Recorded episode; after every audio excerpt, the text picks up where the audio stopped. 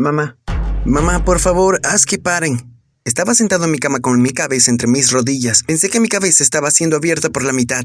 El dolor era insoportable. No, no, tenía idea de qué hora era, pero estaba inquietamente silencioso, excepto por mis sollozos silenciosos y mi respiración agitada. Luke, ¿qué ocurre?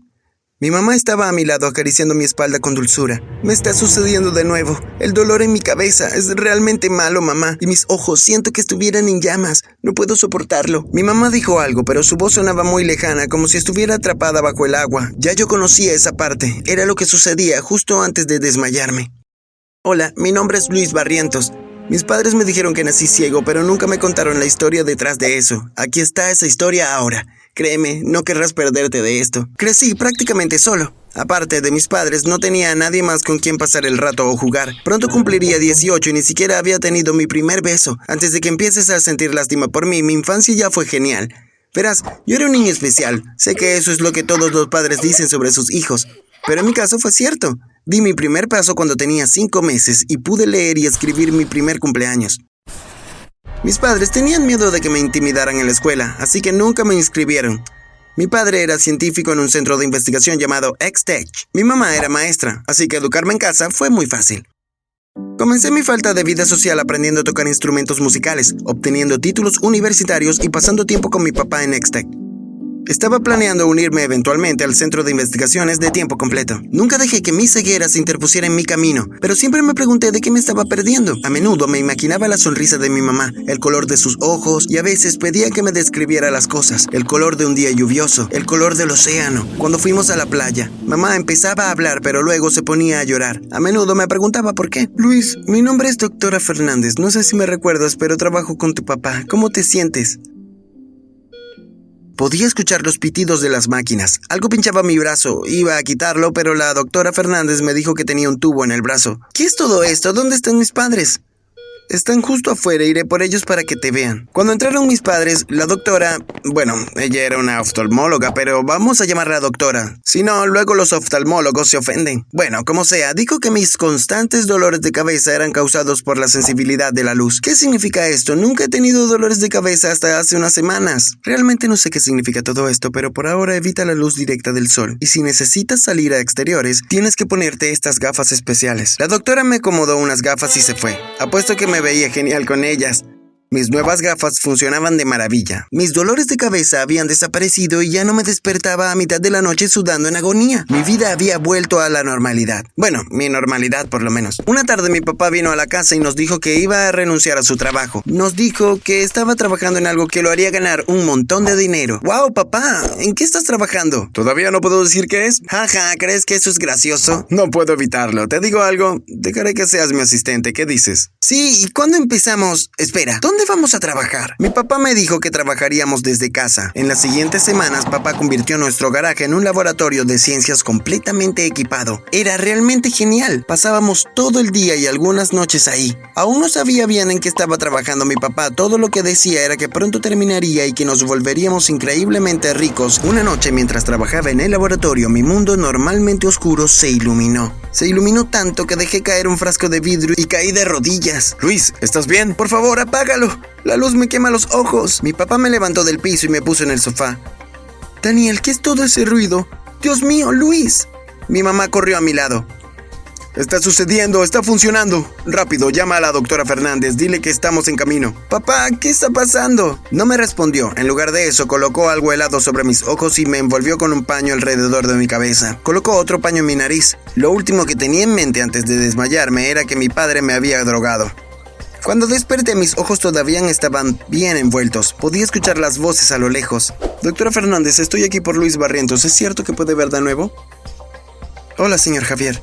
El papá de Luis, mm, Daniel, ha estado trabajando en una especie de droga milagrosa. Comenzó a probarla con Luis hace unas semanas. Se la puso en el agua que bebía. Me quedé muy quieto. ¿Cómo está ahora? Está inconsciente, muy drogado y cuando lo trajeron hace dos semanas. ¿Hace dos semanas? He estado aquí donde sea que esté durante dos semanas. ¿Por qué me drogaría mi papá? Hice algunas pruebas y fue entonces cuando te llamé. ¿Estás seguro de que tus hallazgos son precisos? 100% segura. El niño ya no es ciego. No se lo he dicho a sus padres todavía. Quería que lo escuchara primero. ¿Qué planea hacer con él? ¿Y qué hay de sus padres? No te pagan por hacer preguntas. Todo lo que necesitas saber es que no los llevaremos esta noche. Pertenece a Extech. Solo dejé que se lo llevaran porque era ciego y no era muy útil para mí. Pero esto lo cambia todo. Doctora Fernández, hola, ¿hay alguna actualización sobre Javier? ¿Qué estás haciendo aquí? No tiene nada que ver con mi hijo. Mi papá acaba de entrar. Estoy aquí porque he oído hablar de la enfermedad de su hijo y aún nos preocupamos por él. Después de todo, nosotros somos los que... Eso fue hace mucho tiempo. Ya no te necesitamos. Ya lo veremos. La puerta se cerró y luego le siguió el silencio. ¿Papá? Oh Dios, Luis, estás despierto. Lamento mucho haber hecho esto. Pensé que la droga funcionaría con seguridad. ¿Quién era ese hombre? Mi papá vino a la cama y me quitó las vendas de los ojos. Abre los ojos, Luis. Cuando abrí los ojos, todo el brillo de la habitación me quemó. Parpadeé rápidamente y traté de concentrarme, pero pronto las lágrimas se llenaron en mis ojos. Lo siento, no puedo, me duele. Tómate tu tiempo, Luis. Cuéntanos lo que ves. Intenté de nuevo y esta vez vi formas oscuras que nadaban en un mar de brillo. Extendí mi mano para tocar alguna de las formas oscuras más cercanas a mí. ¿Puedes verme, Daniel? ¿Puedes verme? Daniel, lo hiciste. Nuestro bebé puede ver. Tienes que salir de aquí. Javier está planeando llevarse a Luis lejos de ustedes. Papá, no podemos confiar en ella. Ella podría estar llevándonos a una trampa. Escuché que el hombre Javier dijo que le estaba pagando. Dijo que pertenezco a Extech. ¿De qué estaba hablando? No tienes que confiar en mí, pero por favor toma a Luis y vete. Te he traído algunos medicamentos para tus ojos. Deberías poder ver claramente en un par de días. Cuando la doctora Fernández nos sacó, se disparó una fuerte alarma. Sigue, estoy justo tras de ti. Mi mamá me tomó de la mano y corrimos. Cuando llegamos al auto nos dimos cuenta de que papá y la doctora Fernández no estaban con nosotros. Las puertas debieron haberse cerrado antes de que lograran salir. Debemos irnos, Luis. Estaba preocupado por papá. ¿Javier lo matará? ¿Quién era Javier? No podemos dejarlo, mamá. ¿Qué está pasando? No tenemos otra opción. Luis. Te lo explicaré todo, pero primero tenemos que irnos de aquí ahora. Mamá me medio levantó y me empujó dentro del coche y luego nos fuimos allí. Luis, hay cosas que debes saber. Una vez que estemos a una distancia segura de aquí te diré todo lo que sé, te lo prometo. No pude responderle nada, ya me estaba quedando dormido. Me despertó un dolor agudo en el brazo. Traté de alejarme, pero mamá me dijo que me quedara quieto. Mamá, ¿qué le estás haciendo a mi brazo? Eso duele. Tienes un dispositivo de rastreo en tu brazo, Luis. Lo has estado teniendo toda tu vida. Era parte del trato. Ya te lo quité. Una vez que termine de vendarlo, volveremos a la carretera. Estábamos sentados en el auto de mamá, estacionados en un estacionamiento desierto. No iré a ningún lado hasta que me digas qué está pasando. Ya he tenido suficientes agujas y pinchazos. Tenía un millón de preguntas, pero mi mamá ya no quería hablar. Ella me dio un poco de agua para beber y me quedé dormido de inmediato. Luis, cariño, despierta. La cena está lista. Debes estar hambriento. Estaba acostado en algo cálido y suave. Cuando abrí los ojos me senté de inmediato. Podía ver mucho más claramente. Podía ver a mi mamá. Mamá, eres alta. Las lágrimas corrían por su rostro mientras me abrazaba y se reía. ¿Quieres ver cómo te ves? Claro, pero primero necesito saber qué está pasando. Lo que me dijo cambió mi vida para siempre. Hace unos 20 años descubrí que no podía tener hijos. Estaba devastada. Intenté de todo, clínicas, hierbas, nutrición, lo que sea pero nada de eso podía funcionar. Había perdido toda esperanza hasta que recibí una llamada de alguien que firmó podía ayudarme. Era Javier. Durante la llamada, Javier le dijo que visitara sus instalaciones en X Technology. Le presentó a un grupo de científicos que, según él, le ayudarían de forma gratuita. Entre ellos se encontraba un joven interno al que más tarde conoció como Daniel. Después de que firmó unos papeles, le dieron unas pastillas y la pusieron en un sueño profundo durante días. Cuando despertó estaba embarazada de mí. No podía creerlo, estaba encantada. Sin embargo, cuando pidió irse a casa no se le permitió irse porque necesitaban observar de cerca. Fue durante su estancia allí que ella y Daniel se enamoraron, y él le contó la verdad sobre Javier y sus instalaciones. Él dijo que Extech nunca la dejaría quedarse con el bebé, después de que ella diera a luz. Se llevarían al bebé y lo venderían. Él dijo que la única forma de que la dejarían quedarse con el bebé era si el bebé no era perfecto cuando naciera. Fue entonces cuando tomamos la decisión más difícil de nuestras vidas. Mamá, ¿qué hicieron? Te cegamos, Luis. Tu papá, Daniel, me dio unas pastillas que robó del laboratorio. Me dijo que las pusiera en mi vaso de agua. Las tomé durante meses. Esas pastillas te dejaron ciego. Cuando llegó el momento de que nacieras, Javier me dijo que pertenecías a Extech ya tenía un comprador esperando. Sentí que estaba a punto de vomitar.